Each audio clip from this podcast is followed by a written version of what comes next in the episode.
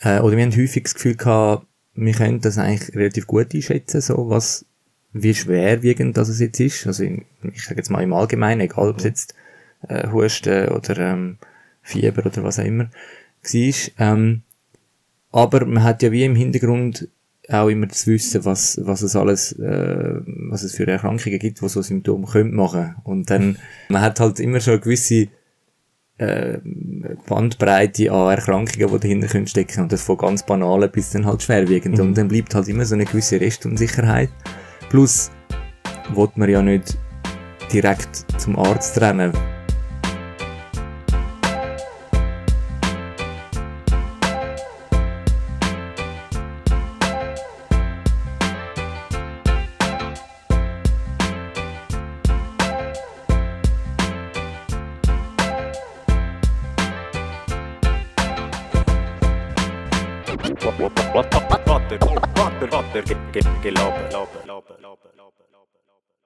Willkommen miteinander zu einer neuen Folge Vatergelaber. Heute mit einem Gast, den ich glaube schon seit Baby kenne. Seit Geburt, könnte man sagen. Genau. Ich bin ja jünger, also, ja. Äh, der Marcio. Marcio, willkommen. Schön, dass du da bist. Danke. Danke für die Einladung. ähm, Ihr fragt euch vielleicht, was das Thema ist. Nein, stimmt nicht. Ihr habt den Titel gelesen, was auch immer der dann sein wird. Aber ähm, heute werde ich mit dem Marcio ein bisschen reden, wie es ist, wenn man einen Job hat mit viel Verantwortung und die dann noch die Verantwortung hat als Vater. Äh, der Marcio ist Arzt und hat die drei Töchter. Ähm, ja, und deine Frau ist auch noch Ärztin. Genau. genau. Also das wird so oder so interessant. Erzähl mal, wie ist es, drei Töchter zu haben? Das nimmt mich schon mal wunder. ähm, ja, ähm, ich könnte jetzt mal sagen, schön als erstes. Aber äh, es ist natürlich auch ähm, nicht immer ganz anstrengend. Ja. ja. Ähm, insbesondere seit es drei sind.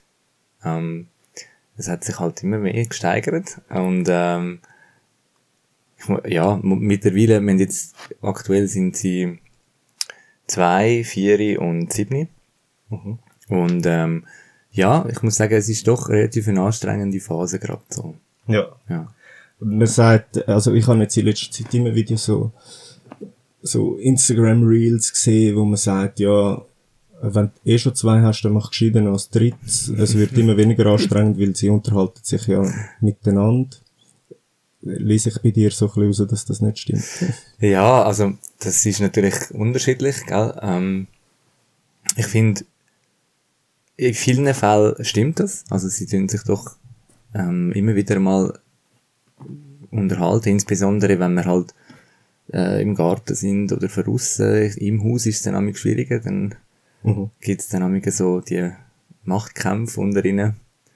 Ähm, und dort, äh, ja, ist es manchmal auch, ich denke macht es schwieriger in dem Sinn. Oder sie haben auch untereinander dann häufig, ja, streiten, wie es halt so ist. Ja, gut, aber das Kinder, kennen genau. wir ja auch mit, wenn die, genau. Brüder, also, und ich ja. noch Schwester, aber ich glaube, wir haben auch oft gestritten. Ja, und ich denke, also, ich denke, wenn man halt dann drei Kinder muss beruhigen anstatt zwei, ist dann halt noch, noch ein bisschen mehr. Aber mhm. insgesamt, ja. Also es schwankt. Ja. ja. ähm, du bist äh, eben wie gesagt Arzt, deine Frau ist Ärztin. Wie, äh, wie haben das Arbeitspensum und wie ist die Betreuung der Kinder? Ähm, aktuell schaffen wir beide Teilzeit. Ähm, wir haben es natürlich jetzt auch so eingerichtet, dass es halt dann auch gut funktioniert.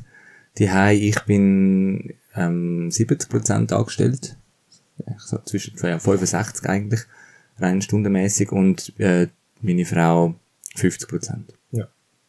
Und Betreuung tun wir dann so organisieren, dass ähm, ein Tag ähm, die Großmutter schaut, äh, zwei Tage meine Frau, ein Tag ich und dann einen Tag sind es noch äh, in der Kita respektive dann im Hort. Genau. Ja. ja.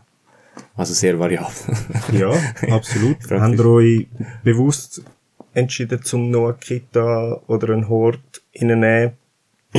aus Blabla-Gründen? Mhm. Oder ist es zwungenermassen gewesen? Also es hat sich eigentlich dann so ergeben, letztlich, weil, wo wir ähm, nur ein Kind hatten, ähm, haben wir halt in dem Sinne die, die Fremdbetreuung äh, in der Kita ähm, gemacht und wir haben eigentlich dort äh, so gute Erfahrungen gemacht, dass wir es dann wie nicht haben aufgeben, obwohl dann die Großmutter dann einen Teil von der Be Betreuung dann übernommen hat. Ja. Ähm, haben wir uns dafür entschieden, dass wir das wie noch beibehalten. Einen Tag in der Woche, weil wir einfach gemerkt haben, dass das ja, dass es, also zumindest bei unserem ältesten Kind, äh, bei der ältesten Tochter, dass das dort äh, sehr viel Positives mit sich gebracht hat. Ja. Also aus unserer Sicht, ja. Also eben gerade so das Zugehen auf andere Kinder und, und das, das Zusammenleben mit anderen Kindern äh, am Tisch und auch sonst, ähm, das äh, haben wir immer als, als sehr positiv wahrgenommen. Und klar, es ist natürlich auch, hat auch seine ähm, ich sage jetzt nicht negative, aber anstrengendere Seite, oder gerade wenn man so ein Kind nach elf Stunden Kita geht, geht abholen, dann ist das nicht gerade sehr gut drauf, meistens, sondern das ist ein, ähm, auch ein sehr strenger Tag fürs Kind, was man dann am Abend auch merkt. Aber ähm, ja, die positiven Aspekte haben durchaus ähm, überwiegt oder überwogen. Und, Und äh, Sie gehen alle am gleichen Tag. Genau, ja. Also jetzt mittlerweile sind es ja dann nur zwei, die zwei Jüngeren, und ähm, gehen auch in die gleiche Kita, halt, aber aber dort wird zwei verschiedene Gruppen. Ja. Und ja, also es passt für uns eigentlich so, wie es jetzt gerade ist, ja. Ähm, eben, du bist Arzt, du bist jetzt schon immer angestellt gewesen. genau. Äh, immer im Spital, wenn ich das richtig... Lang, ja. Also wenn ich es vielleicht ähm, kurz zusammenfassen würde, dann ist es so, dass man halt nach dem Studium ähm, meistens in einer Klinik angestellt ist, irgendwo in einem Spital, wo man dann auch vom Pensum her relativ viel schafft, Mhm. von der Stunde her.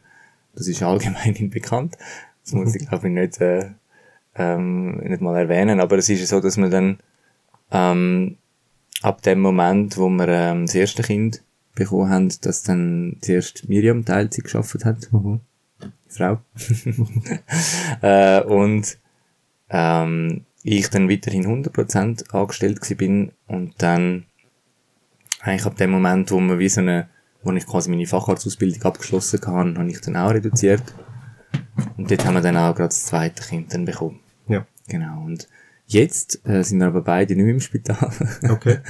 Das hat schon auch damit zu tun, dass wir ähm, rein arbeitsstundenmäßig das einfach nicht mehr haben mögen. Äh, für, also es nicht mehr hat mögen verleiden, also gerade auch von meiner Seite her ähm, mit den drei Kindern. Und dass wir dort halt eine Art so ein bisschen geregeltere ähm, Arbeitszeiten haben.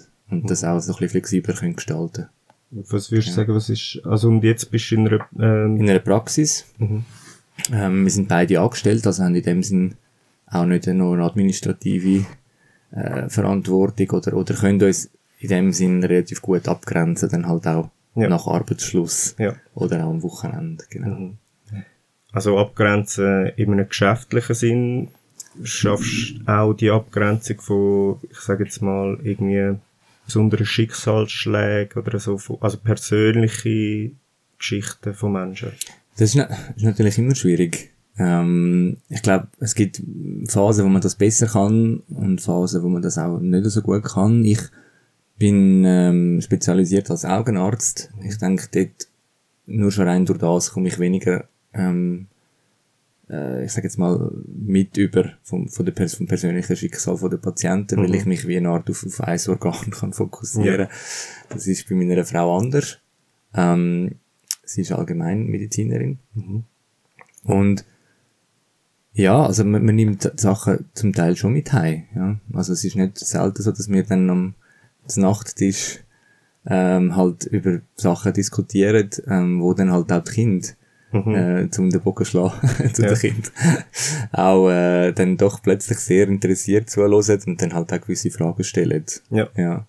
Ich glaube, das ist schon etwas, wo, wo jetzt vielleicht bei uns äh, in dem Sinn es ein bisschen speziell halt ist. Oder wenn, wenn das Kind dann so Geschichten hört. Ja. Und dann ähm, halt dann auch gewisse Sachen, wo halt nicht unbedingt, oder wo ich dann auch zu, der, zu meiner Frau dann habe gesagt habe, das müssen wir vielleicht jetzt nicht diskutieren.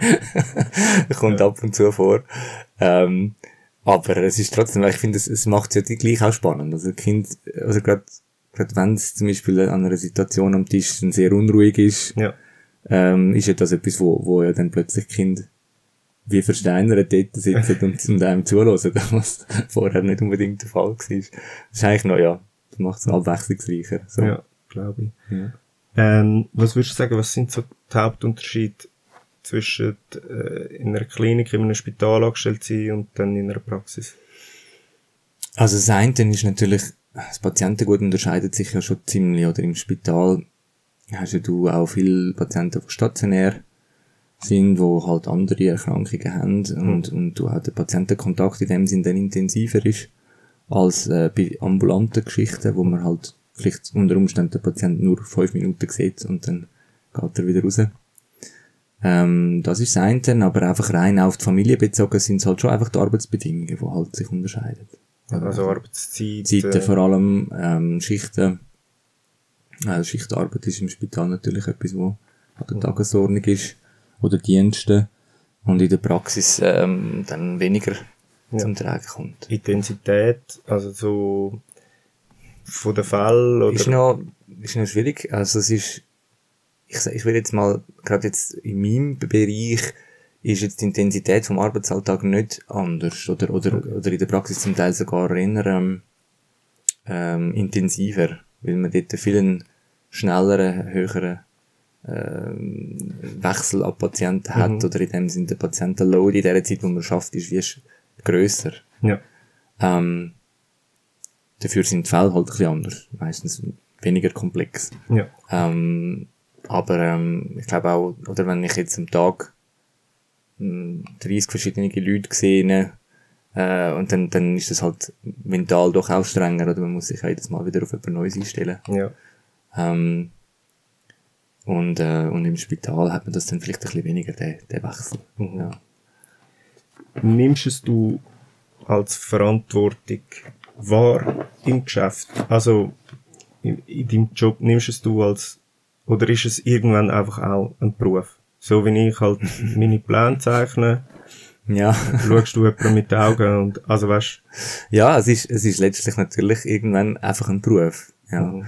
Aber durch das, dass man ja dann immer ein Gegenüber hat, wo ja, wo ja einem auch Inputs gibt, Mhm. ähm, bleibt es halt immer sehr, also man, man, man muss ja gleich immer sehr fokussiert bleiben und, äh, und auch auf Sachen können eingehen, wo einem dann spontan dann also man vergisst nicht, dass man das menschliches Wesen Nein, nein, nein, das nicht. Ähm, Und das ist natürlich, ähm, gerade der Wechsel von Verantwortung, oder wenn man dann heimkommt.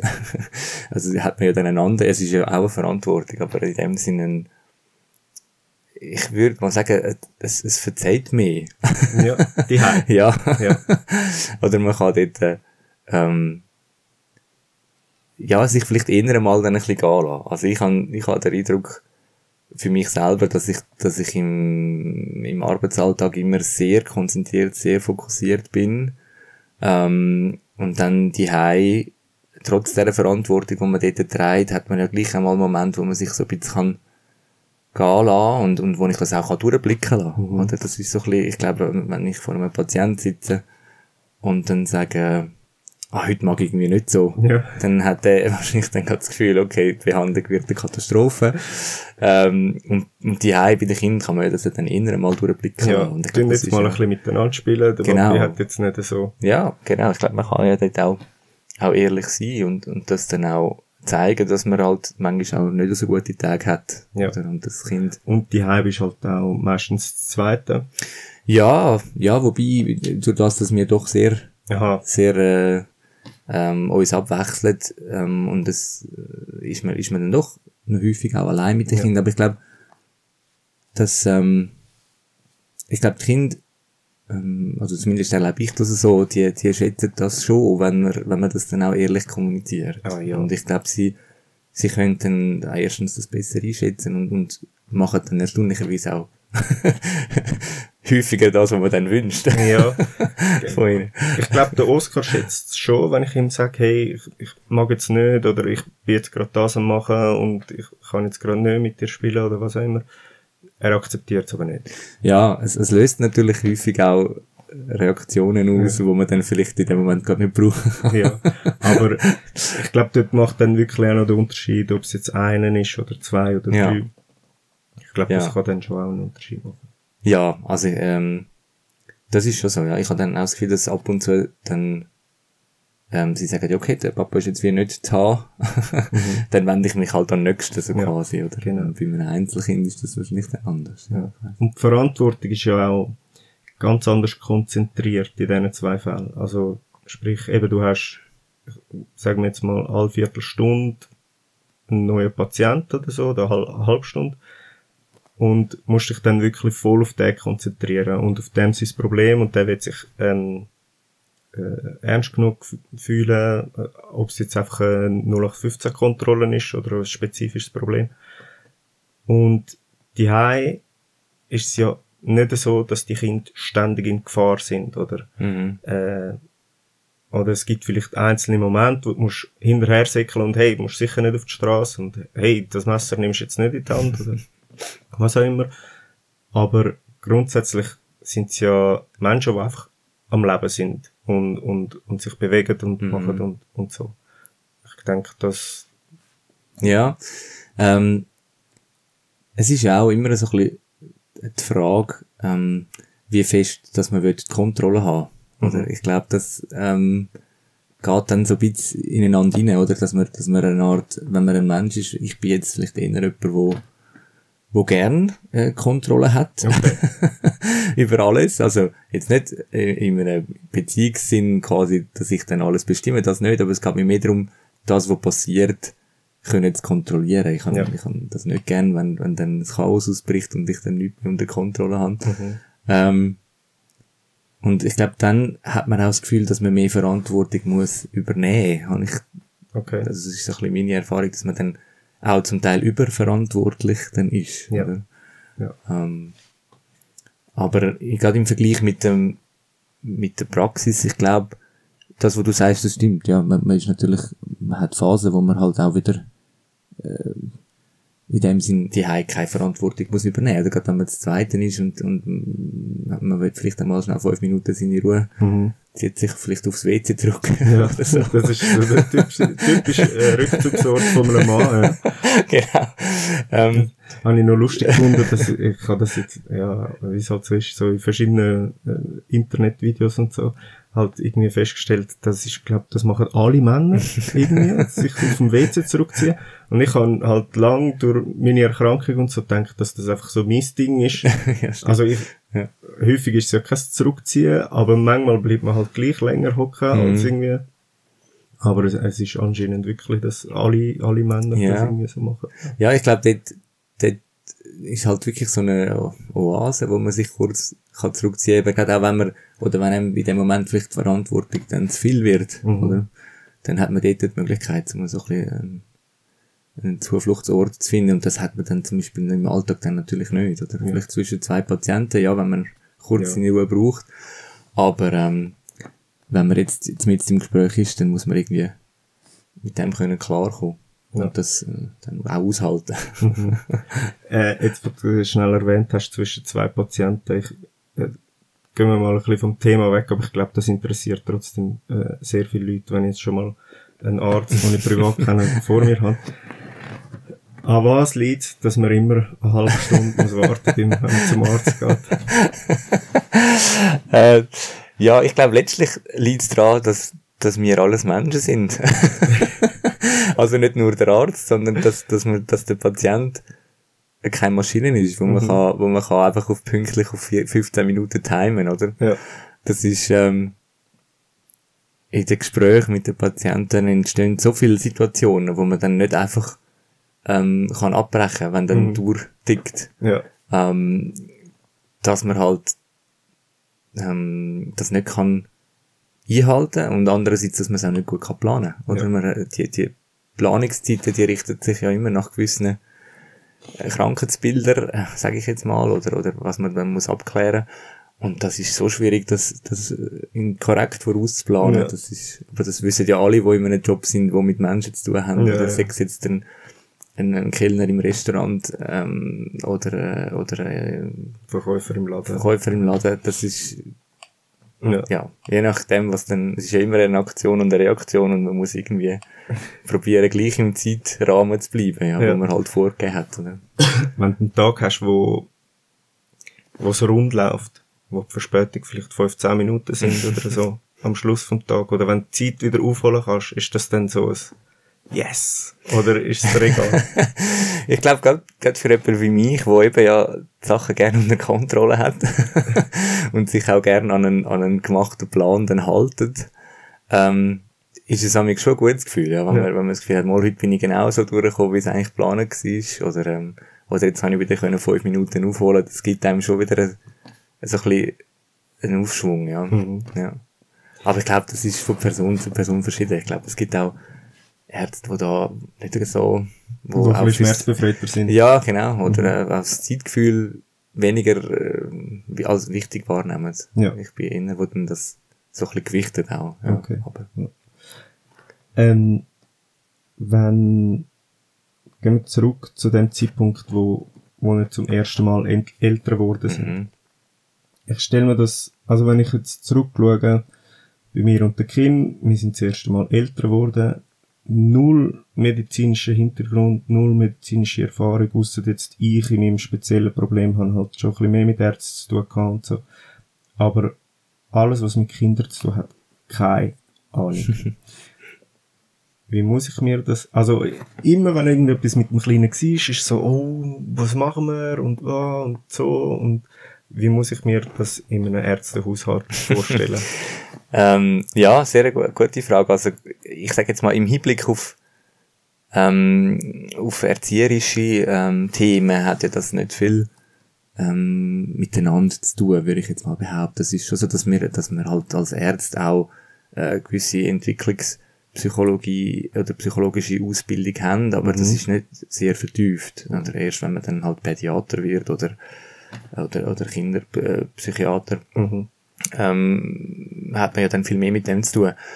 Aber ich glaube, wenn es dann darum geht, ähm, dass, dass das Kind krank ist, Genau, oder dass ja. das Kind ähm, ein gesundheitliches Problem hat, ähm, ist es immer sehr zwiespältig. Also das ist das, wo, wo ich jetzt so aus meiner Perspektive erlebt habe, ähm, dass man sehr viel weiß, äh, sehr viel medizinisches Grundwissen hat, ähm, aber letztlich Erfahrung mit Kind in dem Moment trotzdem keine, oder? Und das ist, also habe ich als relativ schwierig empfunden, muss ich ehrlich sagen. Also, Also, äh, so quasi das Wissen haben, das ist jetzt nichts Schlimmes.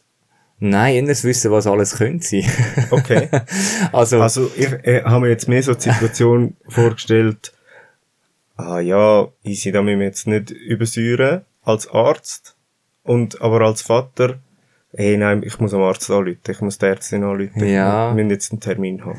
Nein, also wir, ich habe immer, äh, oder wir haben häufig das Gefühl gehabt, wir können das eigentlich relativ gut einschätzen, so was, wie schwerwiegend das es jetzt ist. Also in, ich sage jetzt mal im Allgemeinen, egal ob es jetzt äh, Husten oder ähm, Fieber oder was auch immer war. Ähm, aber man hat ja wie im Hintergrund auch immer das Wissen, was, was es alles, äh, was es für Erkrankungen gibt, die so Symptome können machen. Und dann bleibt Also, immer du so bist eine... eigentlich ein Wandels Google. Nein, nein. Also, also weißt du, im, im Sinn von, man sagt ja immer, geh deine Symptome nicht googeln. Genau, ja, richtig, ja, so, ja, ja, ja, genau. Man hat halt immer schon eine gewisse äh, Bandbreite an Erkrankungen, die dahinter können stecken und das von ganz banalen bis dann halt schwerwiegend. Und dann bleibt halt immer so eine gewisse Restunsicherheit.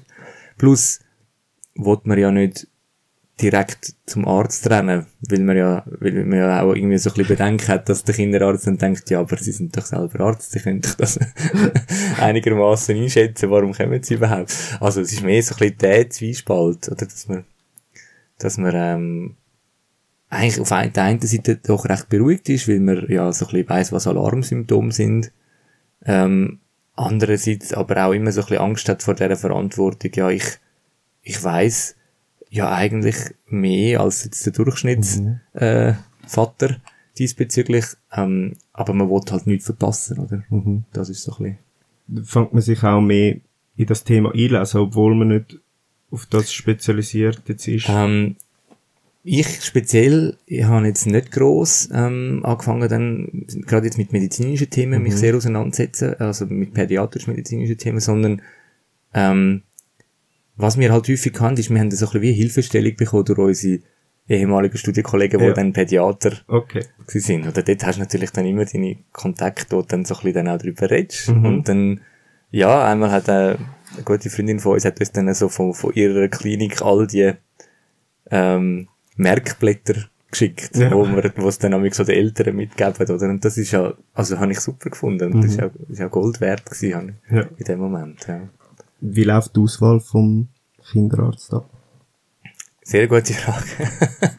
also, wir, äh, wir haben jetzt nicht, ähm, uns außerordentlich jetzt informiert. Ähm, wir haben jetzt, ja, also ich meine, als Arzt hat man ja auch ein gewisses Grundvertrauen ins, ähm, ins medizinische Studium. System und auch ins Studium, genau. Und, ähm, wir haben jetzt nie das Gefühl gehabt, wir müssen zuerst mal noch gross recherchieren, bevor wir unser Kind in dieser Praxis anmelden, zum Beispiel.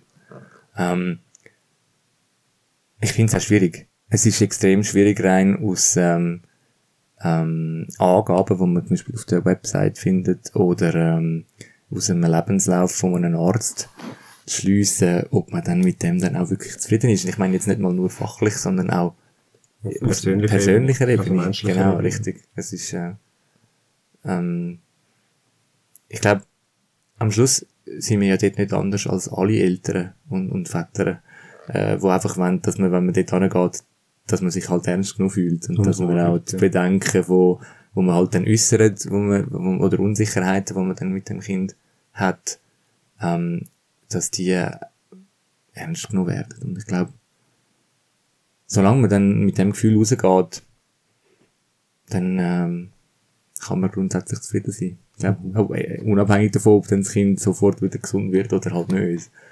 Hast du Ja. auch das Gefühl, dass ein Kinderarzt, dass die, es ist eigentlich die grössere Herausforderung, mit den Eltern können umzugehen, als das, das medizinische Problem vom Kind lösen? Ja, ähm, das spielt sicher eine Rolle. Also das, ähm, die Tatsache, dass man immer zwei Patienten hat an sich, ähm, ähm, macht vieles aus, auch, auch äh, vom Behandlungserfolg, der Behandlungserfolg an- hängt dann häufig auch davon ab, oder ob man, ob man es schafft, mit den, mit den Eltern äh, eine gute Beziehung einzugehen. Mhm.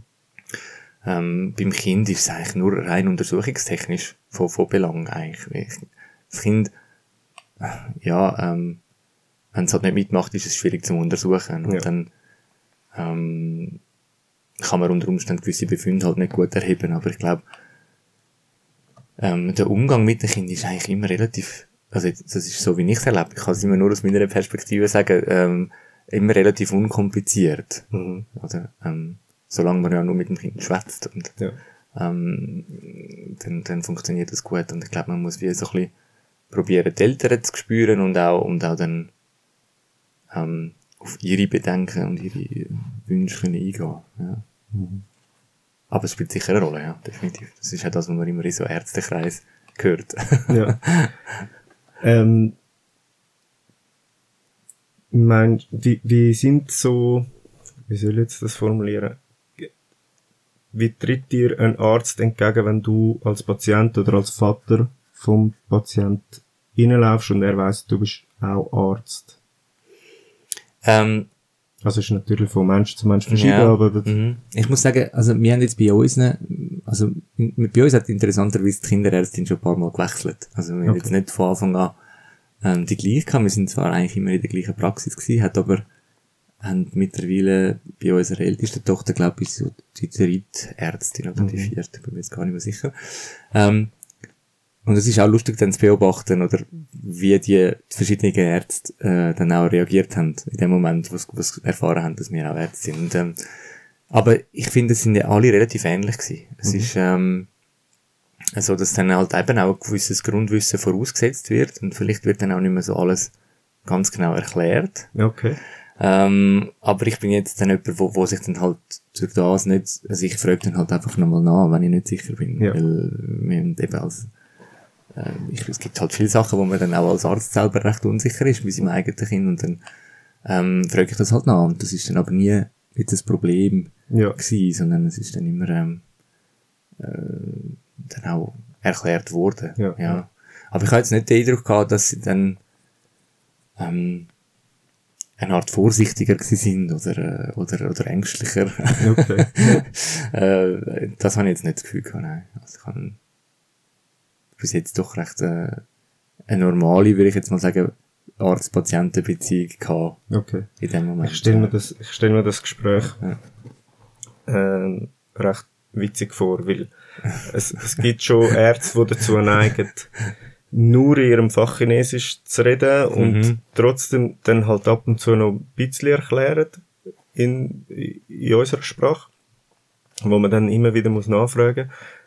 Ich glaube, so ein normaler Mensch würde so nebendran stehen und einfach so praktisch nichts verstehen, was, was ihr zwei jetzt miteinander geschwätzt habt. Ja, ähm, es ist schon so, dass, dass dort natürlich viel mehr Fachbegriffe fallen. Ja. Das ist definitiv so, ja. Also das ist auch, ähm, wenn ich jetzt als Arzt einen Patienten habe, der selber Arzt ist, dann ähm, merkt man ja nur schon anhand von der Art, wie er seine Symptome beschreibt, ähm, dass das jemand ist, der sicher aus dem Gesundheitswesen kommt. Ja. Äh, und meistens äh, fragt man dann halt auch nach, oder? Dann ist das eigentlich relativ schnell klar. Und dann, ja, dann fällt es einem halt ein Stück weit schon auch einfacher, das zu erklären, was man will sagen, wenn man es halt äh, im Fach Chinesisch Ja. kann, kann benennen. Ja, genau. Ich denke jetzt, ja, im Bezug auf unsere Kinder, ähm, ist es eigentlich noch interessant, weil wir ja dann gegenüber dem Kind ja probieren, die Sachen auch wieder in einer Laie, ähm, in einer Laiensprache zu erklären, oder so einfach, oder sogar in einer kindlichen, Kindliche äh, Laiensprache. kindliche Laiensprache. Und dann, ähm, habe ich das Gefühl, dass es dort vielleicht fast ein bisschen weniger dann der Fall ist. Oder ich glaube, die Ärztin probiert es ja dann kindergerecht zu erklären. Wir probieren es dem Kind kindergerecht zu erklären. Und dann durch das ist dann die Kommunikation vielleicht weniger, äh, Fachchinesisch. lastig. fachchinesisch lastig. Genau. Ja. Äh, das habe ich noch ein interessantes Bild gefunden. Wenn, wenn du einen Arzt als Patient hast, Mhm. kommt der rein und sagt dir schon so quasi, das ist meine Diagnose. Ich habe das und das, ich glaube, es ist das. Nein, interessanterweise, ähm, interessanterweise erlebe ich das bei Nicht-Ärzten häufiger. Okay. das sind die, die go googlen sind. Was recht spannend ist, oder? Wo, wo dann alle schon ihre Schlüsse ziehen und dann, äh, ist dann aber vielleicht ganz etwas anderes. Nein, die, bei den, bei den Ärzten erlebe ich es eigentlich, durch das, dass ich halt Spezialist bin, in einem Fachgebiet erlebe ich das häufig, dass sie sich in dem Sinn gar nicht zutrauen, irgendetwas zu diagnostizieren, sondern Okay. quasi allein mir dann die Beurteilung überlassen. Ja. Und ich glaube, wenn jetzt ihnen etwas nicht schlüssig vorkommt, dann fragen sie dann schon noch natürlich genauer nach. Ja. Ähm, anstatt das einfach so zu schlucken und zu akzeptieren, was ich sage. Ähm, aber insgesamt wird in dem Sinne die Expertenmeinung relativ gut ähm, äh, toleriert oder, oder sogar gewünscht. Ja, Ja, ja. genau. Ja. Ja, gut, das kann ich mir auch noch gut vorstellen, ja. Äh, gehen wir zurück zum erzieherischen Aspekt. Mhm. Eben, du hast gesagt, im Studium gehen ein bisschen drauf ein, jetzt nicht mega. Hat das dann aber mehr Interesse vielleicht ausgelöst? Ähm, es ist, also interessanterweise habe ich für mich jetzt während der Schwangerschaft, zum Beispiel während der ersten Schwangerschaft, ähm, das Bedürfnis nicht gehabt. Mhm. Ich auch nicht. Ähm, das hängt aber wahrscheinlich weniger mit meiner Ausbildung zusammen, als einfach mit meiner Art, wie ich bin, wenn ich an neue Situationen hergehe. Ich tue das sehr häufig einfach auf mich zukommen lassen. Ähm, und wo der Moment dann aber gekommen ist, wo dann unsere erste Tochter auf die Welt gekommen ist und ähm, sich dann halt all die Alltagssituationen ergeben haben, wo man halt, ja, wo man sich dann gewisse Fragen stellt selber, ähm, habe ich das Bedürfnis ein Stück weit gehabt, aber ich würde jetzt behaupten, ähm, verglichen mit dem Durchschnittsvater habe ich vielleicht das eher weniger gehabt. Ich weiß nicht warum. Ich habe das jetzt nicht ähm, ich habe auch Vielleicht, äh, für mich den Eindruck gehabt, dass ich vieles äh, selber muss lernen im Alltag. Dass ich wie aus diesen Situationen, wenn sie dann auftreten, vielleicht für mich wie mehr Schlüsse kann ziehen, als wenn ich Theorie in einem Buch lese, Mhm. ähm, wo, wo ich dann in dem Sinn dann gar nicht kann richtig einordnen äh, einen Moment. Mhm. Ja. Und dort habe ich nicht das Gefühl, dass, dass die Vorausbildung, die ich hatte, ähm, viel gebracht hat. Okay. Also ja, zum, zum vielleicht mal in einer Gesprächsrunde damit angehen. äh, ja, dann ja, äh, weil man halt dann gewisse Begriffe äh, von der Entwicklungspsychologie oder eben auch gewisse Lebensabschnitte oder gewisse Phänomene einfach schon mal gehört hat. Mhm. Ähm, ähm, aber ähm, rein für mich als Vater in meiner äh, Vater-Kind-Beziehung habe ich das jetzt nicht ähm, als Vorteil empfunden. Okay. Ja.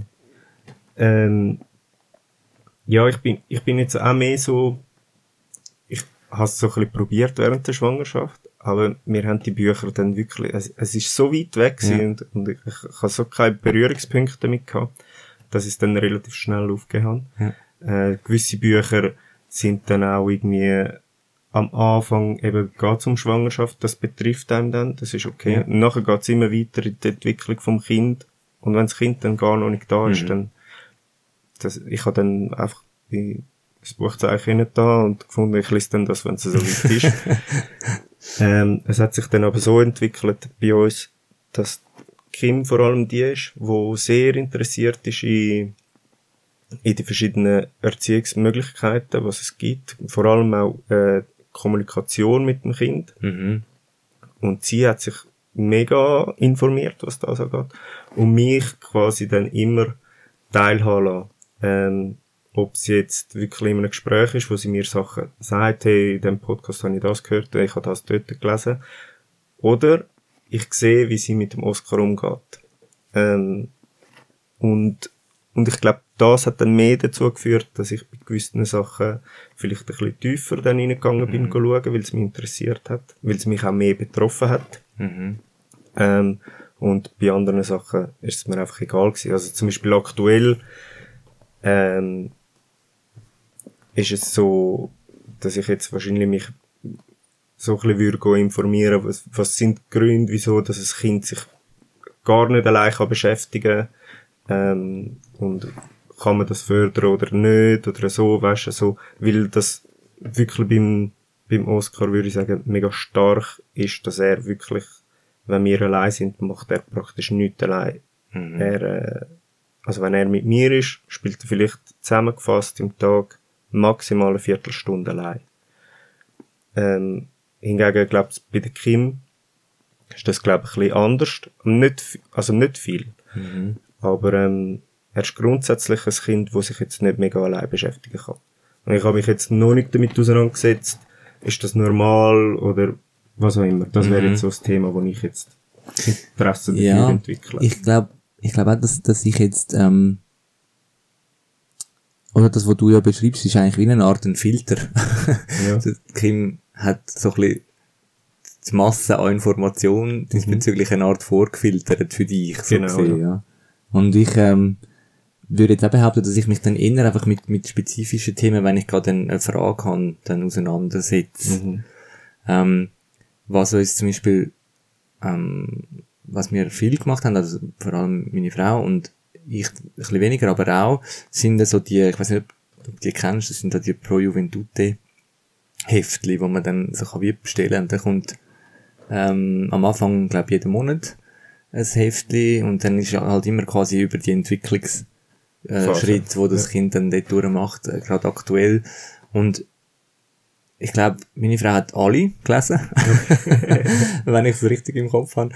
Und ich habe äh, relativ punktuell das dann angeschaut. Ja. Ähm, ich habe dann, ja, aus verschiedenen Gründen, entweder keine Zeit oder, oder in dem Moment auch gerade nicht Lust gehabt, um mich damit befassen. Und dann, wenn ich wieder das Gefühl hatte, es gibt irgendwie eine Phase oder ein Thema, wo mich jetzt sehr beschäftigt, ähm, habe ich das dann wieder mal vorgenommen, das aktuelle Heftchen, und dann durchgelesen. So. Ja. Aber ich glaube, auch dort ist es so ein bisschen eine Herangehensweise, wo, wo, wo, wo sehr viel verschiedene, von, von sehr vielen verschiedenen Sachen ja prägt ist, oder? Ich meine, das hat ja damit zu tun, wie man generell an ein Problem angeht, das man will lösen Hat auch ein Stück weit damit zu tun, mit, mit der, mit der Rollenaufteilung, die man halt in seinem Kopf hat. Oder ich, ähm, ähm, habe relativ lang, würde ich sagen, relativ klassische Rolle, ähm, Verteilung, mhm. ähm, halt nicht einmal mir aktiv überlegt, sondern einfach Intus gehabt, weil ich das halt einfach, weil ich so ähm, äh, aufgewachsen bin. Genau. Und ich glaube, letztlich ähm, kommt es darauf an, ähm, wie das alles zusammenspielt und wenn kann man dann inner halt auch schon während der Schwangerschaft Sachen go, go nachlesen und nachschauen, die einem dann vielleicht irgendwann mal betreffen oder eben entsprechend dann halt nicht. Äh, wie, wie sieht denn für dich ein klassisches Geschlechterbild aus? Ähm, ich habe jetzt, äh, oder ich sage es andersrum, die Hei, wo ich aufgewachsen bin, haben wir ähm, sehr ein altmodisches, äh, klassisches Rollenbild gehabt. Ähm, obwohl meine Mutter trotzdem immer arbeitstätig war, ähm, ist sie eigentlich für die Erziehung verantwortlich gewesen mhm. hauptsächlich. Und ähm, ich glaube, auch wenn man das ähm, weiß, dass das in dem Sinn heute nicht mehr so ist, oder alles, was einem, was man ja durchmacht in seinem Leben, prägt einem und, ähm, und man, man hinterfragt es ja häufig dann auch gar nicht. Ja. Und ähm, ich glaube, was ich vorher han, han wollte sagen damit, ist eigentlich, dass, dass das vielleicht auch mit dem Grund war, warum ich mich dann auch zuerst mal dem Kind habe einfach so hergegeben habe, ohne mhm. gross ähm, ähm, mir Strategien schon zu überlegen oder Gedanken zu machen über dies und das. Ähm,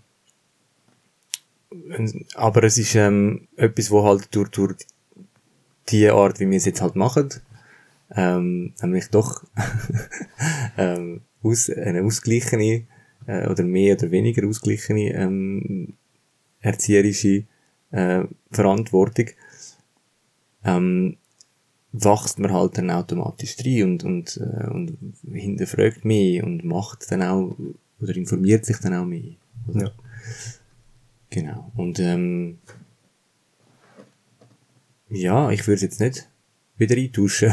ja, ja. Nach ähm, wieder in, in, eine, in eine, eine alte Rolle, äh, in eine alte Rollenaufteilung, wo wo man halt einfach letztlich ähm, die ganze Entwicklung von seinem Kind ja dann verpasst letztlich. Ja, also, einfach ein bisschen Passagier Genau, ja.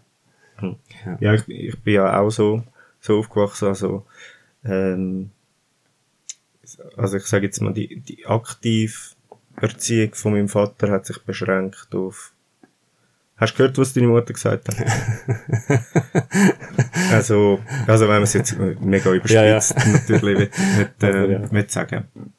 Aber es sind, es sind halt andere Zeiten gewesen, oder? Man muss das natürlich auch immer, mhm. und es heisst ja nicht, dass, dass man irgendwie schlechter aufgewachsen ist oder so. Nein, also, das will ich jetzt nicht behaupten. Ähm, aber sie, ich, ich denke auch, dass, ich denke schon auch, dass unsere Kinder halt profitieren könnten davon, dass wir uns mehr einbringen.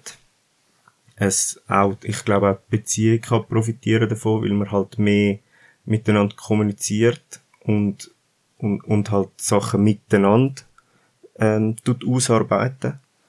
Ähm, also, ich meine, aktuell ist bei uns zum Beispiel, ähm, ich glaube, Kim und ich haben ein bisschen, ein bisschen eine andere Sichtweise, wenn es um, um Fernsehen geht. Beziehungsweise, es ist noch interessant, wir haben am Anfang genau die gleiche Sichtweise gehabt.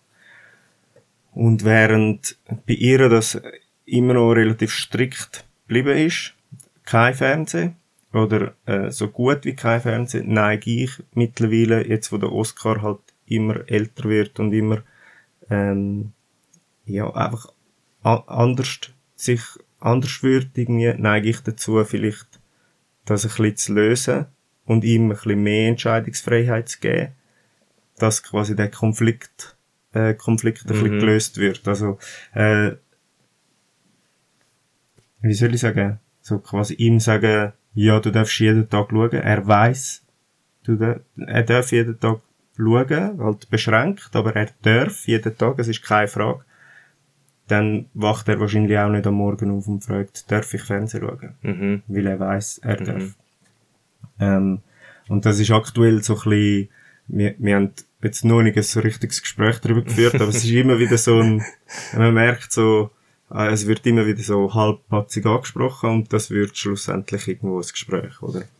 Und dass das nicht jemand allein entscheidet, Ja.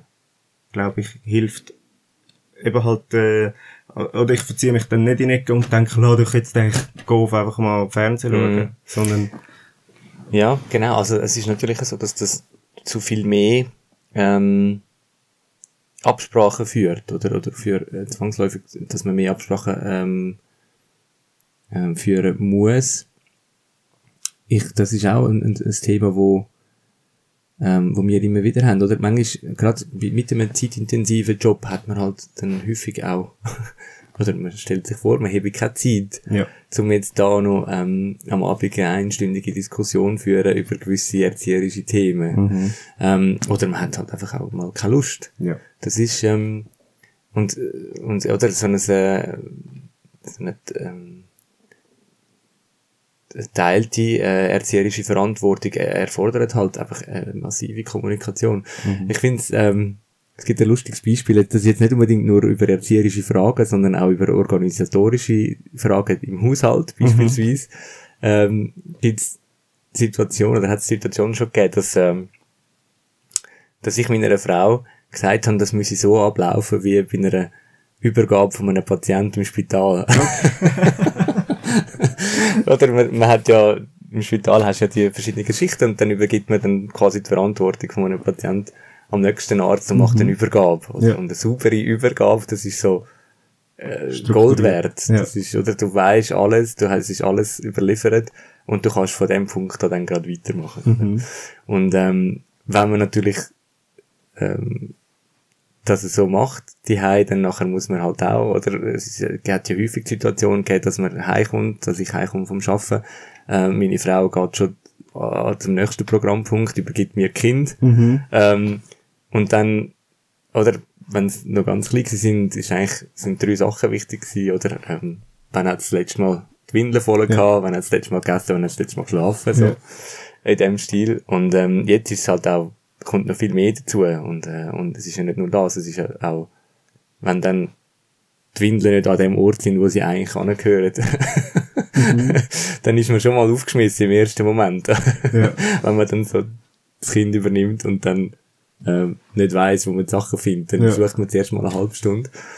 Und das ist etwas, wo, wo gerade bei uns jetzt relativ häufig so ein bisschen zu, nicht riesigen Konflikt, aber kleineren Konflikt Mhm. führt, dass man, ähm, ja, ähm, dann halt Sachen verleiht, aber man selber weiß ja, wo's, wo man es nicht da hat, aber wenn dann der andere kommt, dann hat er ja keine Ahnung, dann muss jetzt erstmal von oben bis unten die Wohnung ähm, durchsuchen. Und das ist genau wie das Erzieherische auch, man muss, man muss viel mehr miteinander kommunizieren. Ja. Das ist schön, aber es ist auch, es birgt ja auch viel Ja, Konfliktpotenzial, genau. ja, absolut, ja. Es ist lustig, wie du jetzt so eine, eine normale Alltagssituation so voll ins Ärzteleben reingeholt hast. Ja. oder? Das ist etwas, was jeder kennt. Und wahrscheinlich jeder macht eine Art ein, Übergabeprotokoll, aber du nennst es jetzt halt, ey, wir müssen es machen wie im Spital, weißt du, das ist, du hast Ja. als Beispiel dazu, es ist Genau. eigentlich noch lustig und, ähm, wir machen es halt einfach, einfach so oder probieren es halt, ja. Aber es, es hat, es stimmt, oder? Es ist Ja. wirklich so, wenn, wenn Kim heimkommt vom Arbeiten und ich gehe eben irgendwas trinken oder ins Yoga oder was auch immer, dann sage ich dann auch, ah, er hat dann heute im Fall schon etwas Süßes gehabt und dann musst du ihm dann nichts mehr geben Genau. und, äh, über, äh, er hat schon Vitamin D gehabt oder nicht, oder was auch immer. Das, Ja. Einfach so die wichtigsten Sachen schnell an den Kopf rühren und aus der Tür raus. Ja. Und ich glaube, also, ähm, ich glaube gerade, weil wir ja als, aber ich als Arzt auch viel mit Menschen zu tun habe und man ja dann die verschiedenen ähm, Rollen muss wahrnehmen, ähm, Rollen, die ja mit Menschen zu tun haben. Oder man hat dann quasi die Patient-Arzt-Beziehung, dann die Vater-Kind-Beziehung, dann die Beziehung zu meiner Frau. Ähm, und das alles in einem immer schnelleren Wechsel ja. ähm, habe ich den Eindruck. Und das ist schon etwas, wo mir am Anfang sehr schwer gefallen ist. Ja. Also ich, ähm, die Umstellung von kein Kind, von dem klaren, ich habe eigentlich im Wesentlichen, ja, man hat schon mehrere Rollen, auch sonst noch, oder in den sozialen Netz, ähm, wo, wo man hat mit Freunden und, und Bekannten, hat man ja im Wesentlichen einfach die zwei Rollen gehabt. Mhm. Schaffen und die Be- die Beziehung die so quasi. Und dann nachher kommt eine dritte Rolle, wo einem ja nicht nur schon, weil es einfach ein Kind ist, dann zum Teil überfordert, sondern auch, weil es halt einfach eine komplett andere Rolle ist. Ja. Ähm, und ja, ich glaube, man muss sich dann auch wieder an den, an den, ähm, an das Umändern von Verhaltensmuster dann einfach zuerst mal dran gewöhnen. Ja. Dass man einfach das immer schneller, man wechselt zwischen diesen Rollen und das ist etwas, wo, wo mich jetzt doch sehr überfordert hat. Anfang. Ja. Mittlerweile nicht mehr so. ja. Wobei, und wahrscheinlich ist der, der Wechsel zwischen Vater sein und Mann sein der einfachere Wechsel als Arzt, Patient und nachher heimkommen. Also kann ich mir vorstellen, weil das, das Private ist ja immer so ein bisschen so oder so etwas Ja. lockeres, ein bisschen. Oder? Ja, ähm, auch die Art, ähm, wie man ja dann, wie dann die, das Gegenüber ja reagiert, ist ja ganz anders. Mhm. Oder ich glaube, im, ähm, in der Beziehung zum Kind geht es ja dann häufig, ähm, ich sage jetzt nicht um Macht, aber es geht ja dann darum, dass das Kind ähm, Macht, einen eigenen Willen äh, entwickelt und, äh, und das auch will durchsetzen, gerade in dem Alter, ähm, wo meine Kinder jetzt sind. Und in der Arzt-Patienten-Beziehung ist ja eigentlich so ein bisschen, auch wenn man ja heute viel mehr ähm, beraten und einfach zur Seite steht und nicht mehr so das, das mm, Dominante von früher hat, geht es ja trotzdem darum, dass man etwas sagt, wo ja der Patient dann in der Regel dann auch macht. Nicht immer, natürlich, aber, ähm, aber dort ist so wie eine Art klar, ähm, dass die andere Person einem seinem Rat muss folgen Ja. äh, eine Art. Ähm, oder, äh, ja, zumindest hat man das immer das Gefühl, dass er muss. Ähm, und, und in dieser Rolle, die Hei mit, mit den Kindern ist es ja ganz anders. Dort ist es ein, ein ähm, man muss ja viel mehr Überzeugungsarbeit leisten. Also, Ja. das ist so, wie ich es empfinde. Ich glaube, es gibt Ärzte, die würden jetzt wahrscheinlich anders behaupten, dass es mit den Patienten genau gleich ist, aber, Das äh, kommt dann wahrscheinlich auch ein bisschen auf die Spezialisierung Genau, drauf an. genau. Ich glaube, bei, bei mir ist es jetzt doch ein relativ äh, deutlicher Unterschied. Mhm. Ähm, quasi, was dann da zurückkommt. Ja. Ja. Ja, aber gut, eben, ich meine, ich denke mal, die wenigsten Leute wissen viel über Augen.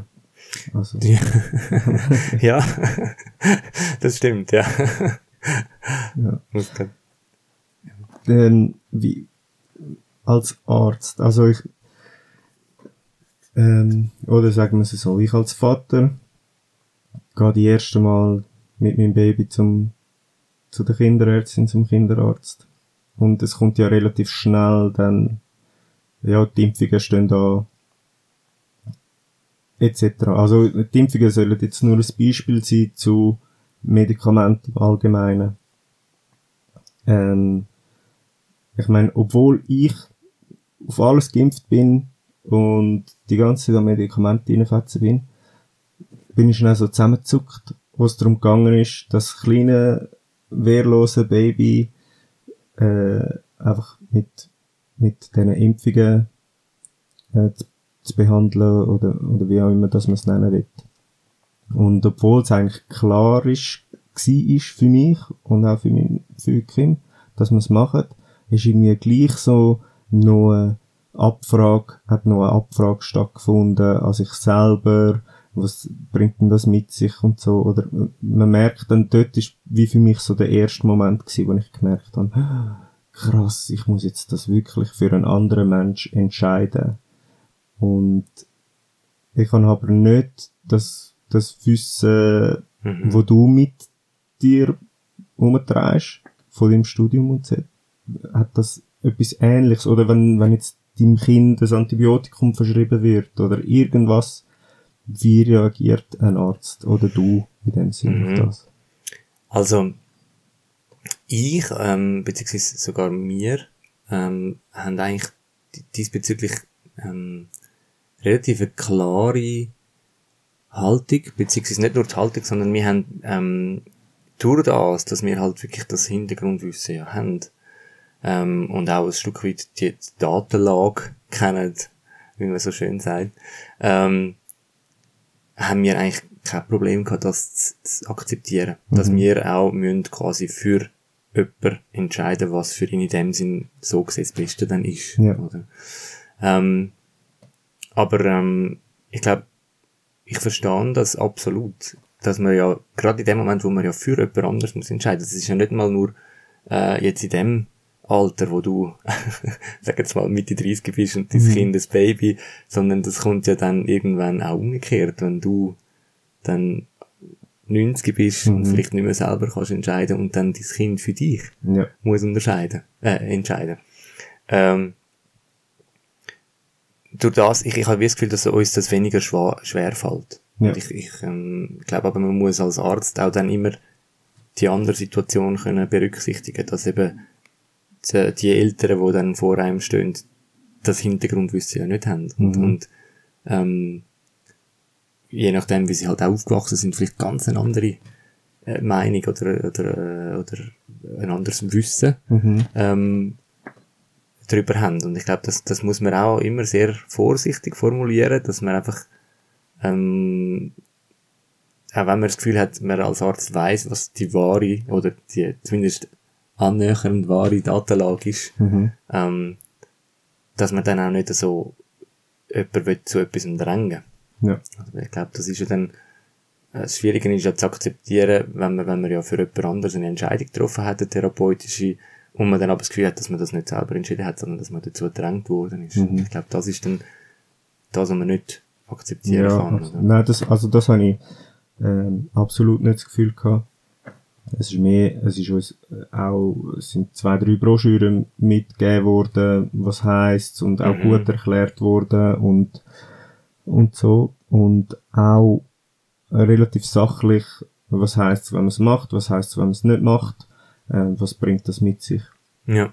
Aber es ist auch weniger, äh, wie soll ich sagen, es ist weniger die Frage äh, was für Benefits hat oder was, was, was hat es nicht, weil das ist mir eigentlich wie schon bewusst, in dem bewusst mhm. gewesen.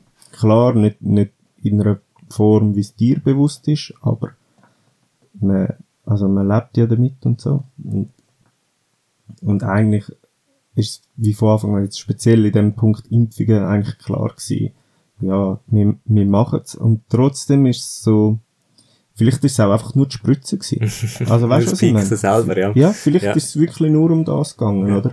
Ich meine, äh, Kim hat, hat müssen raus während das gemacht worden ist. Und eigentlich ich, ich bin bei Moskau gewesen, oder? Ja. Ähm, und, äh, vielleicht ist es wirklich nur das gewesen. Aber ich, auch in einem Punkt Antibiotika, ich meine, die sind ja sehr umstritten, teilweise. Oder? Also, je nachdem. Ich meine eben, klar, ich, ich befasse mich jetzt ein bisschen mehr mit so Sachen, als vielleicht jetzt der 0815, ähm, Typ.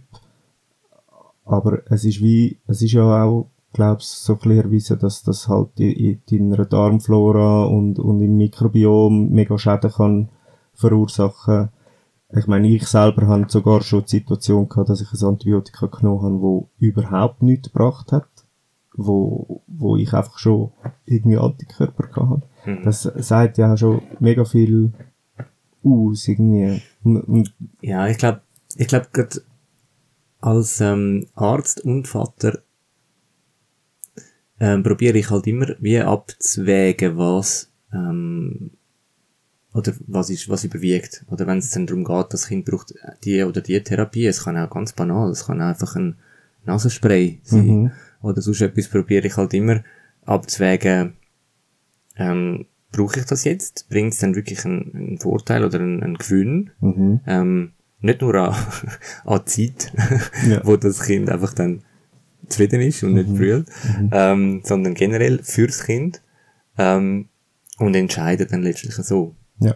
Ähm, genau, ich denke, wir tun auch nicht immer dann gerade äh, mit der grossen Kanone auf etwas schiessen, Mhm. auf das kleinste Bakterium schiessen, Ja. wenn etwas ist.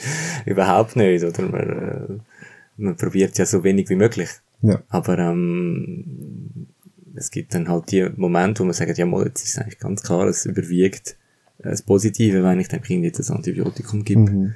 Und dann, ähm, dann mache ich es auch. Ja. Das ist ja völlig klar, das ist ja dann auch keine Frage. Ja. Ähm, dann habe ich vorher hast du etwas angesprochen, wo ich gerade spannend gefunden habe, jetzt habe ich es aber gerade vergessen. Äh, Das kann nicht mehr dort, wo du mit dem Antibiotikum vorher. Mikrobiom. Nein, noch weiter Ja. vorher. Das Pixen. Ah, genau. Pixel, ja, genau. Ich glaube auch, dass, dass, ähm, das, und da habe ich auch gerade noch, noch ein Beispiel, das ich selber erlebt habe, ähm, wo das relativ unangenehm war, weil es ist schon die Situation gewesen, dass ich mit dem Kind zum Kinderarzt gegangen bin, weil es eben das Jüngste eine Impfung gebraucht hat. Ähm, und dann ist es halt ein bisschen Stress geworden. Wie so oft, wenn man mit drei Kindern äh, aus dem Haus muss. Ähm, und dann sind wir halt relativ knapp gewesen. Wir haben dann wirklich noch die letzten paar Meter müssen rennen, dass wir es dann auch pünktlich schaffen. Ähm, und ähm, die Situation ist dann so gewesen, dass wir dort reingekommen sind. Ja, wir kommen für die Impfung. Dann sind wir noch halb verschwitzt und im Schnaufen in ein Nebenräumchen gekommen. So, jetzt Hosen runter, Peaks rein und wieder raus. Okay. Und das ist sehr, habe ich dann schon auch als, nicht, eben nicht, weil ich das Thema Impfung an sich äh, mit dem irgendein Problem hätte, auch sonst mit dem Pieksen selber, also mit, äh, habe ich bis jetzt nie Mühe gehabt im Kinderarzt. Und dort ist dann aber wie so gewesen, es ist wirklich so eine, so eine Abfertigung in Ja. dem Sinn gewesen, wo ich ja, will ich ja genau auch den Hinterblick absolut kennen und auch ein völliges Verständnis dafür habe. Das soll jetzt keine Kritik gegenüber deren Arztpraxis sein. Ähm, aber in dem Moment habe ich dann schon gedacht, ja, das ist jetzt auch für, für äh, mich und meine drei Töchter, die dann dort gekommen sind und dann nach fünf Minuten wieder gewesen sind, nach dem Peaks, ist es irgendwie so gewesen, hä, was ist jetzt gerade passiert? Mhm. Ähm, das ist jetzt relativ schnell gegangen und es ist einfach so, äh, es hat gerade losgekühlt, zwar nur kurz, aber es ist so wie gewesen, okay, ähm, es wäre mir wie lieber gewesen, wir hätten, wir hätten vielleicht noch schnell, natürlich ist es selbstverschuldet, wenn ich gerade so auf, Ja. auf den Termin dort ankomme. Wir hätten einfach noch einen Moment gehabt, äh, zum vielleicht einfach noch zwei, drei Sätze wechseln. Das Ja. wäre so ein bisschen. Ja. Aber ich glaube, ja, dass, dass, dass das halt, das, das Invasive, also das, Mhm. ähm, Stechen, letztlich, ähm, für viele Eltern schwierig zu ertragen ist. Ja, es ist, äh, also auch für mich ist es nicht einfach gewesen, aber in dem Moment, ich glaube, ich kann auch besser damit umgehen, weil ich halt einfach mindestens alle vier Wochen gestochen wird selber. Mhm. Ähm, aber jedes Mal, wenn irgendetwas ist, wo ich weiß, das löst Schmerz beim Oscar aus, physischer Schmerz, das ist für mich auch unerträglich. Er hat ja ein, äh, ein verkürztes Zungenband gehabt, Mhm. extrem verkürzt. Wir sind dann zu einer Zahnärztin, die das gelasert hat. Und ich habe ihn äh, gehebt. Äh, ich glaube, er war noch nicht mal eins, gewesen, wo wir das gemacht haben. Und äh, das Ganze ist 10 Sekunden gegangen. Die, die längsten 10 Sekunden von meinem Leben. Mhm. Also, du, du hast keine Ahnung, wie lange das 10 Sekunden können sein. Und, äh, und das hat ja dann noch mit sich geführt, dass es mit dem Laser ist ja dann nicht gemacht, sondern du musst ja das äh, mehrmals täglich noch stretchen eigentlich. Also, Mhm. und ich, das habe alles ich müssen machen, weil das Kim einfach nicht fertig gebracht hat und äh, er hat jedes Mal geschrauen wie am Spieß, also, also weißt wirklich, das musst du sogar in der Nacht machen, dass das nicht wieder zuwächst und, und, und so, oder? Und schlussendlich bin ich mega froh, dass ich es gemacht habe, weil äh, der Oscar hat nicht mal die Zunge aus dem Maul rausgebracht. Mhm. Äh, es ist so verkürzt gewesen. Aber äh, es ist, das sind die längsten sechs Wochen von meinem Mhm. Leben gewesen. Also das, das ist Ja. mega schlimm gewesen. Ja, gerade auch wenn man ja selber dann seinem Kind eine Art einen Schmerz muss zufügen, Mhm. auch wenn es halt zu einem besseren Zweck oder zu Ja, einem ich guten glaube Zweck zwar nicht mal, dass es ihm weh da hat. Okay. Aber stell dir vor, jemand kommt einfach mit zwei riesigen Fingern und langt dir ins Maul und die Zunge und macht einfach irgendetwas, also weißt und, und ich meine, ich ich has ihm einmal gesagt und erklärt, bevor ich es gemacht habe, aber er versteht ja das nicht in dem, in dem Alter, oder, und, äh, oder jemand weckt dich. Und auf einmal hast du einfach, ich, ich meine, dimensionsmäßig wäre es bei uns ja eher zwei oder drei, oder vier oder sechs Finger von mhm. beiden Händen plötzlich im Maul und einfach so, äh. also, ja. wenn die Vorstellung. Ja, stelle mir das auch brutal vor. Ja, ähm, ich finde es auch noch interessant, oder dass das dann ja immer du hast, gemacht hast. Mhm. Das ist ja auch, ähm, man hat, man, also es ist ja nicht der Fall, aber man, man hat ja dann wie die Befürchtung, dass man ja dann vom Kind immer als der, der, der Übeltäter wahrgenommen wird. Oder? Ja, ist so. Also ähm, ich, jedes Mal, nach jedem Mal habe ich, hab ich das Gefühl gehabt, er hasst mich. Ja. Er hasst mich jetzt. Ja. ja, das ist natürlich schwierig. Das verstehe ich. Aber, äh, es, man macht es halt dann für, für die Partnerin in dem genau. Sinn, oder? Und, und äh, sie hätte also wenn sie allein gewesen wäre, hätte, hätte sie es auch können machen. Ich glaube, sie hat sogar ein oder zweimal müssen machen, weil ich nicht die mhm. bin. Weil das hat dann wirklich all so und so Stunden müssen gemacht werden. Aber es ist, es ist schwierig, eben jedes Mal. Und darum, eben, auch, oder, äh, die simpelsten Sachen, irgendwie ein, ein Sirup geben, ein Salbe vorgeben mit, mit, äh, mit dieser Spritze ins mhm. Maul, wenn, wenn das Kind das nicht will, dann, das Problem haben wir zum Glück nicht wirklich, weil mhm. der Oscar macht das relativ gut mit, aber einfach, oder, was der Oscar gar nicht mag, sind Zäpfle. Mhm. Das, also das ist auch jedes Mal, tut einem selber das weh, ja. Wenn man das muss machen. Ja, das ist, äh, finde ich, eine relativ schwierige Thematik. Ich habe, ich habe zwar relativ eine, eine klare Haltung diesbezüglich, ähm, aber man muss halt wirklich dann auch genug Verständnis aufbringen für, ähm, für die Situation, wenn es eben dann nicht funktioniert. Oder mhm. wenn dann halt die Eltern nicht wollen, mhm. dass man das Kind zwingt zu etwas. Oder? Das ist völlig, völlig klar. Ähm, habe ich jetzt als Augenarzt ist es noch, ähm, kommt das relativ selten vor. Oder dort geht es ja dann immer um die Tröpfchen. ja, da haben mega viele Leute mehr, gell? Genau. Ähm, wo, wo dann die Kinder ähm, sehr häufig, ähm, ich sag jetzt mal, losschreien, in dem Sinn, im Wartezimmer. Und, aber dass man es dann effektiv nicht schafft oder nicht ähm, weiterkommt, das ist relativ selten der Fall. Und wir haben die Erfahrung gemacht, dass es dann, wenn es nicht klappt, dass es ja dann, ähm, dass man dann den Eltern sagt, sie sollen die Hei die Tröpfe schon verabreichen, bevor mhm. das Kind in die Kontrolle kommt. Und das funktioniert erstaunlicherweise sehr gut dann. Okay. Ja.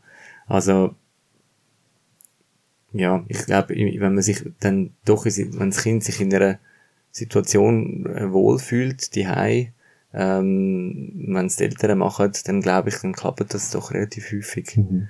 Und ähm, dass man dann auch wirklich die Situation kennt, wo es dann auch da nicht geklappt hat, ist also, habe ich jetzt höchst selten erlebt. Ja. Ja. ja. ja. Ich, auch, ich bin halt gar nicht empfindlich, was Augen angeht. Ich bin Linsenträgerin und äh, also ich, mir kann jeder ins Auge langen, das ist mir wirklich egal. Ähm, auch bei diesen Kontrollen und so. Ich, aber ich, ich kann es verstehen. Aber ich kann es verstehen, wenn es darum geht, ob, ob jetzt, weißt so ins Auge hineinlangen oder was auch immer so. Das macht man ja eh selten, aber, aber die Tröpfchen verstehe ich irgendwie nicht. Also das, ein Kind, okay, ein, ein Kind ja. weiss nicht, was passiert. Ja. Es brennt halt, oder es ist auch letztlich etwas, wo dann halt Schmerz verursacht. Ähm, und dann ist es halt wie nicht anders als beim Pieksen. Mhm. Dann ist es so, dass das, das so, genau, dass ähm, dann auch die Eltern dem Kind nicht unbedingt Schmerzen wollen zufügen. Oder? Ja. Das, ja. Das ist witzig. Ähm, eben, du hast eine klare Haltung, hast gesagt, wenn es eben darum geht, Medikamente verabreichen und so. Ich die klare Haltung ist, das wird jetzt einfach gemacht und... Ja, ähm, genau, aber auch dort gibt es natürlich ganz viele verschiedene Situationen, oder? Ich glaube, ähm, wenn ein Kind sich wehrt, dann ist es einfach für mich absolut essentiell, etwas trotzdem zu geben, wenn es halt muss sein, rein aus medizinischer Sicht. Wenn man kann, äh, wenn man einen anderen Weg findet, äh, zum können applizieren, ähm, dann, äh, dann würde ich natürlich immer die Variante bevorzugen, wo dem Kind weniger, Ja, äh, weniger äh, Stress bereitet letztlich. Oder? Es ist ja nicht nur der Schmerz, es ist ja der ganze ähm, Stress drumherum. Genau. Und ähm, ja, wie ich vorher gesagt habe, bei, bei unseren Kindern ist es so, dass wenn wir das Gefühl haben, der Vorteil überwiegt, dann äh, bist du halt auch bereit, das Kind mal kurz zu heben, damit man kann das Medikament geben oder Ja. ähm, ja, und das ist auch etwas, was ich, was ich im Alltag relativ häufig erlebe, dass man halt das Kind schnell muss heben, um etwas zu machen. Ja. Und das ist für mich, ähm, geht das halt nicht unter, unter Gewalt. Ja. Für mich ist das eine, man tut ja dem, dem Kind ja dann Hilfestellung bieten, indem man ihm ja etwas Gutes tut. Das ist meine Sicht. Ja. Weil es es auch nicht besser weiss. Genau, und, äh, ja, ist ein relativ ein heikles Thema. Es ist, ja, ja, klar. Also es ist, es ist äh, mega heikel, aber ich sehe das schon auch so wie du. Es ist nicht Gewalt, auch wenn es in dem Sinn mit Gewalt festgehabt Mhm. wird, oder? Aber es ist ja, ähm, ja, es ist mega heikel. Ja. Ja, es ist halt, Ja, letztlich glaube ich auch, dass das beim Kind auch keine Spuren hinterlässt. Ja. Das ist so mhm. äh, meine Meinung, ja. Ja. Ich habe zum Beispiel auch das Gefühl, dass äh, eben, wir müssen den Oscar festheben, wenn wir ihm ein Zäpfchen mitgeben. Ein, ein bisschen, es ist jetzt nie so, er hat es einfach nicht gern und er wehrt sich ein bisschen. Ähm, aber meistens ist er auch, wenn, wenn er ein Zäpfchen braucht, hat er nicht so viel Energie. Mhm. Ähm, und von dem her geht's relativ gut, aber ich habe so rein gefühlt, habe ich wie den Eindruck, dass er das auch immer besser zulässt. Mhm. Ich glaube, er versteht langsam, im Moment, jedes Mal, wenn das passiert, geht's mir nachher besser. Mhm. Irgendwie so. Ich habe Ja. das Gefühl, er fängt da die, die Verbindung zu sehen. Ja. Ja. Also bei unseren Kindern ist es lustig, dass sie ähm, zum Beispiel gerade das Alge vor, also sehr gut akzeptieren. Und ich habe wirklich den Eindruck, weil sie auch merken, dass es ihnen nachher besser geht. Mhm. Also, Dass sie wie nicht, nicht wollen, ähm, leiden in dem Sinn. Aber es ist immer schwierig zum letztlich wissen, was genau in dem Kopf vorgeht. Oh, äh, jetzt ist mir gerade etwas in den Sinn gekommen. Ähm, zwei Ärzte mit drei Kindern. äh, ein Kind hat Masern. Was macht man mit den anderen zwei? Huh. Ähm. das ist jetzt sehr eine polemische Frage. Äh, ich habe hab mir gedacht, dass, dass das... Glück sind wir nicht in der Innerschweiz. Nein, ähm, also, Masern verlaufen ja, wenn ich es richtig im Kopf habe, auch bei Kindern ja nicht, äh, häufig ja nicht, machen nicht einen schweren Verlauf. Mhm. Ähm, und in die Situation bin ich eigentlich noch gar nicht gekommen, weil unsere Kinder sind geimpft. ähm, darum habe ich mir jetzt diesbezüglich noch nie gross Gedanken gemacht. Ich würde aber, ähm, oder zum mich jetzt geschickt rausschwätzen, würde ich sagen, man soll es gar nicht so weit kommen lassen. Ähm, ähm, Haben die Situation oder verwechsel ich das? Masern und... Ah, du meinst die wilden Blattern ja, vielleicht? vielleicht, ja. Okay. Also einfach die Bückeli, die kommen Ja. und beißen und... Äh, Ja. Ähm, ja, also da, auch da gibt's ja ähm, eine Impfung. okay. ähm, für uns ist es so, dass die, äh, unsere älteste Tochter ähm, ist dort mal nicht geimpft worden. Und ich kann dir ehrlich gesagt nicht mehr genau sagen, warum. Ob ähm, es uns gar nicht angeboten worden ist. Ähm, letztlich hat sie es dann durchgemacht. mhm. Aber ähm, für uns ist dann so wie klar gewesen, dass sie dann ähm, die bleibt. Mhm. Also, dass es nicht jetzt zu einer Ansteckungsparty kommt. Ja. Ähm, und es ist auch, glaub, ganz klar von der Kita ähm, vorgegeben, dass Kind Ja. mit wild, wild, ja. wilden Blattern die bleiben. Und bei den zwei jüngeren Töchtern haben wir sie impfen lassen. Okay. Genau. Dort ähm, ist dann auch von der Kinderärztin aus halt die Frage gekommen, sollen wir, sollen wir nicht? Und wir haben gefunden, ja. Okay. Genau. Ja, ja, Bei uns ist es eben, also ist klar, man schickt das Kind nicht in die Kita, man behaltet es daheim, ist ja klar, man geht jetzt nicht, äh, man sagt jetzt, äh, ist ja nicht schlimm, wir gehen jetzt gleich raus. Das ist logisch. Bei uns ist der spezielle Fall gewesen, dass, äh, er das einen Tag vor seiner, äh, zwei, also vor seinem Geburtstag, vor Mhm. seiner Geburtstagsparty Ja. Äh, wir haben es natürlich dann so gelöst, hey, also allen ein SMS geschrieben, hey, der Oscar hat das und das und ähm, ihr entscheidet selber, ob ihr Kind bringt oder nicht. Ähm, und also interessanterweise hat es Leute gegeben, die gesagt haben, euch wüsste sofort kommen, aber wir gehen nachher noch in die Ferien und das wäre dann wirklich doof.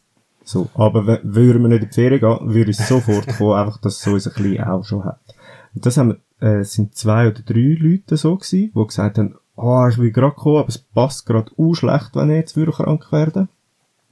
Und dann haben wir so die gehabt, die gesagt haben, oh nein, auf keinen Fall. Machen wir sicher nicht. Ja. Und, ich glaube, zwei, zwei sind gleich gekommen. Die haben Ja. gefunden, ja. Aber lustigerweise sind die nicht krank geworden. Ja. Ja, ist halt interessant, wie jeder so ein bisschen damit, äh, dass die einen ja nicht einmal das Ansteckungsrisiko höher äh, werden, sondern dass dann ihre Ferien im, im Eimer sind. Ja, ja, voll. Genau. Gut, letztlich ist halt schwierig auch zu wissen, was, jetzt, was ist jetzt wirklich der Grund oder was ist jetzt einfach eine Ausrede. Aber, ähm, Ja, ja. aber ähm, ja, also ich muss sagen, ich ähm, würde jetzt jeden verstehen, wo, wo sagt, er muss nicht an das Fest kommen. Ah, ja, Deswegen, absolut. Ähm, wir haben jetzt die Situation gehabt, dass wir auch schon ähm, Kinder eingeladen sind an ein äh, Fest mit anderen Kindern, wo die einen Kinder dann auch ähm, die Wilderblätter hatten, aber halt schon in einem Stadium, wo eigentlich nicht mehr sollte ansteckend sein Mhm. ähm, und ich glaube, unsere Mittlere hat dann da auch schon die erste Impfung gehabt. Und dann sind wir gleich gegangen. Ja. Ja, weil wir wie, halt wie immer Risikoabschätzung Ja. gemacht haben und, äh, und zum Schluss gekommen sind, dass es in dem Sinn sehr ein geringes Risiko ist von einer Übertragung. Mhm. Und das sind halt so ein bisschen die äh, Sachen, wo man sich dann zur Hilfe nimmt. Oder man, gerade durch das, dass wir halt eben auch ein bisschen mehr äh, das Wissen haben, ähm, probiert man dann halt so ein bisschen das einzusetzen, zum, zum eine Risikostratifizierung machen und, äh, und dann so zu entscheiden. Mhm. Oder letztlich Ja. Ist das, was man ja am häufigsten macht. Auch in der Medizin sonst. Ja. ja. ähm, okay, also, ich würde sagen, wir kommen langsam zum Schluss. Ich weiß nicht, ob du schon mal eine Folge Vatergelaber bis zum Schluss gelesen hast. Es kommt immer die gleiche Frage am Schluss. Ähm, die kannst du beantworten auf das Thema bezogen, das wir heute ein bisschen besprochen haben, oder einfach im Allgemeinen. Und zwar, was würdest, was willst du anderen Vätern mit auf den Weg geben? Vielleicht ähm, probiere ich mal zwei Antworten zu geben. Eine auf Mhm. das Thema bezogen, das wir heute besprochen haben. Ähm,